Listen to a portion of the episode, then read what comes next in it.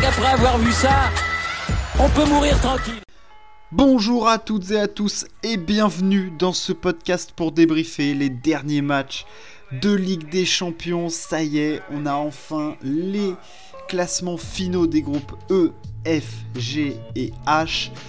Il y avait quelques enjeux quand même, euh, notamment pour le groupe du Barça, le groupe de Lille, le groupe de la Juve et de Chelsea. Donc il y avait quand même pas mal de choses à regarder et on entre tout de suite, comme j'ai lu me le dire, dans le vif du sujet avec le groupe E, le groupe du Bayern, de Barça, de Benfica et du Dynamo Kiev.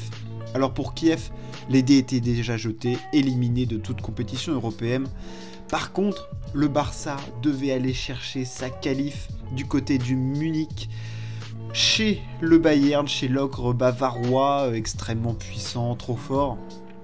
Et il fallait que bon, le résultat du Barça, s'il n'était pas une victoire, devait être conjugué à une non-victoire de Benfica du côté de Kiev. Et, et bah, c'est pas parvenu, ce n'est pas arrivé défaite 3-0 du Barça face au Bayern et victoire de Benfica euh, victoire de Benfica, oui, victoire de Benfica face, euh, face au Dynamo Kiev.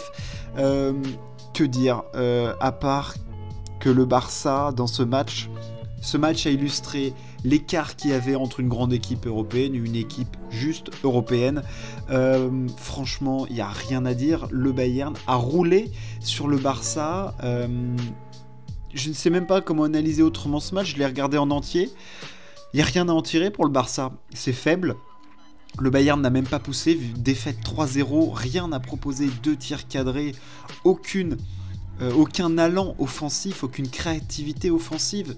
Euh, je ne veux même pas parler de la composition de Xavi qui est exécrable. Enfin, je ne comprends pas cette attaque avec Serginho Dest en haut à droite et euh, euh arrière droit.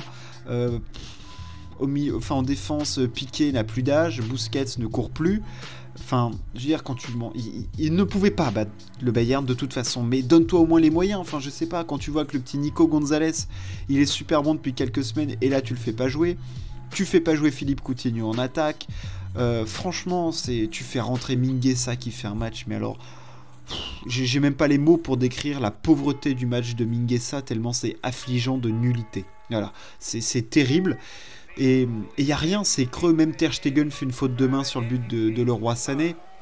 Franchement, il n'y a, y a a rien à en tirer. De toute façon, le Barça n'a pas les joueurs pour prétendre jouer à un haut niveau européen. C'est tout. Euh, c'est tout. Enfin, je veux dire, l'anglais, Piqué, euh, Gavi, même, il fait pas un bon match. Euh, Dest, Busquets n'a plus le niveau. Depay fait un match moyen. Jordi Alba se blesse. Enfin, c'est le désert des Tartares, cette équipe du Barça. Il y a rien.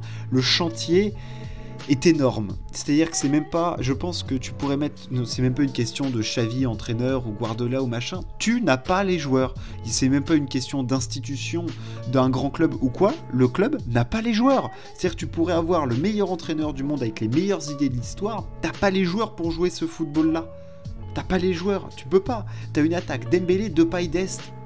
Eh Qu'est-ce que tu veux faire Dembélé, il, cadre une frappe tous les 36 du mois. Depay, c'est pas un avant-centre. Et Dest, c'est pas un joueur de foot. Alors, je suis désolé, mais euh, ça devient très compliqué. Et en face, le Bayern, mais c'est rodé.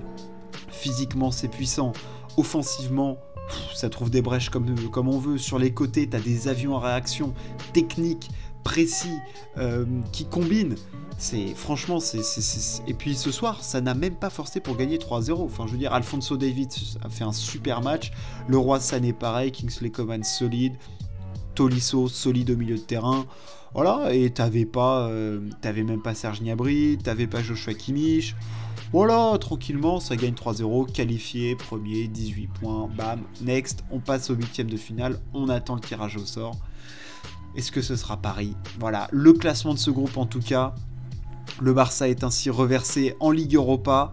1 euh, le Bayern, 2 Benfica, 3 le Barça, 4 Kiev. 2 buts marqués par le Barça. Hein. La faiblesse est inouïe quand même, bravo à eux.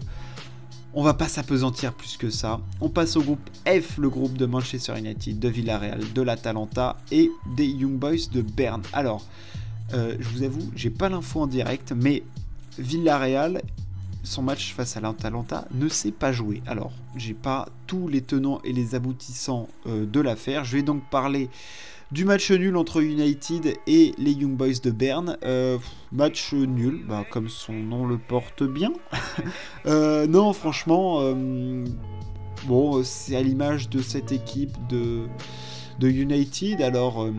Cristiano Ronaldo n'était pas là, ça a fait beaucoup tourner hein, du côté de United notamment sur le banc.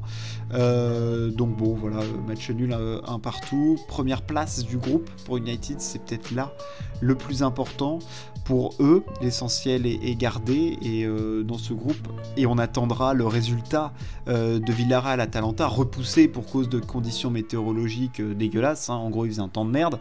Et, mais l'essentiel est là pour United. Alors, qui se qualifiera pour la Ligue Europa ou la Ligue des Champions entre Villarreal et l'Atalanta. Et bien c'est ce match entre ces deux équipes qui le départagera. On passe donc au groupe G, le groupe de Lille. Mais oui, et oui, alors là pas de suspense. Lille est qualifié premier de son groupe après cette victoire face à Wolfsburg 3 buts 1 à l'extérieur.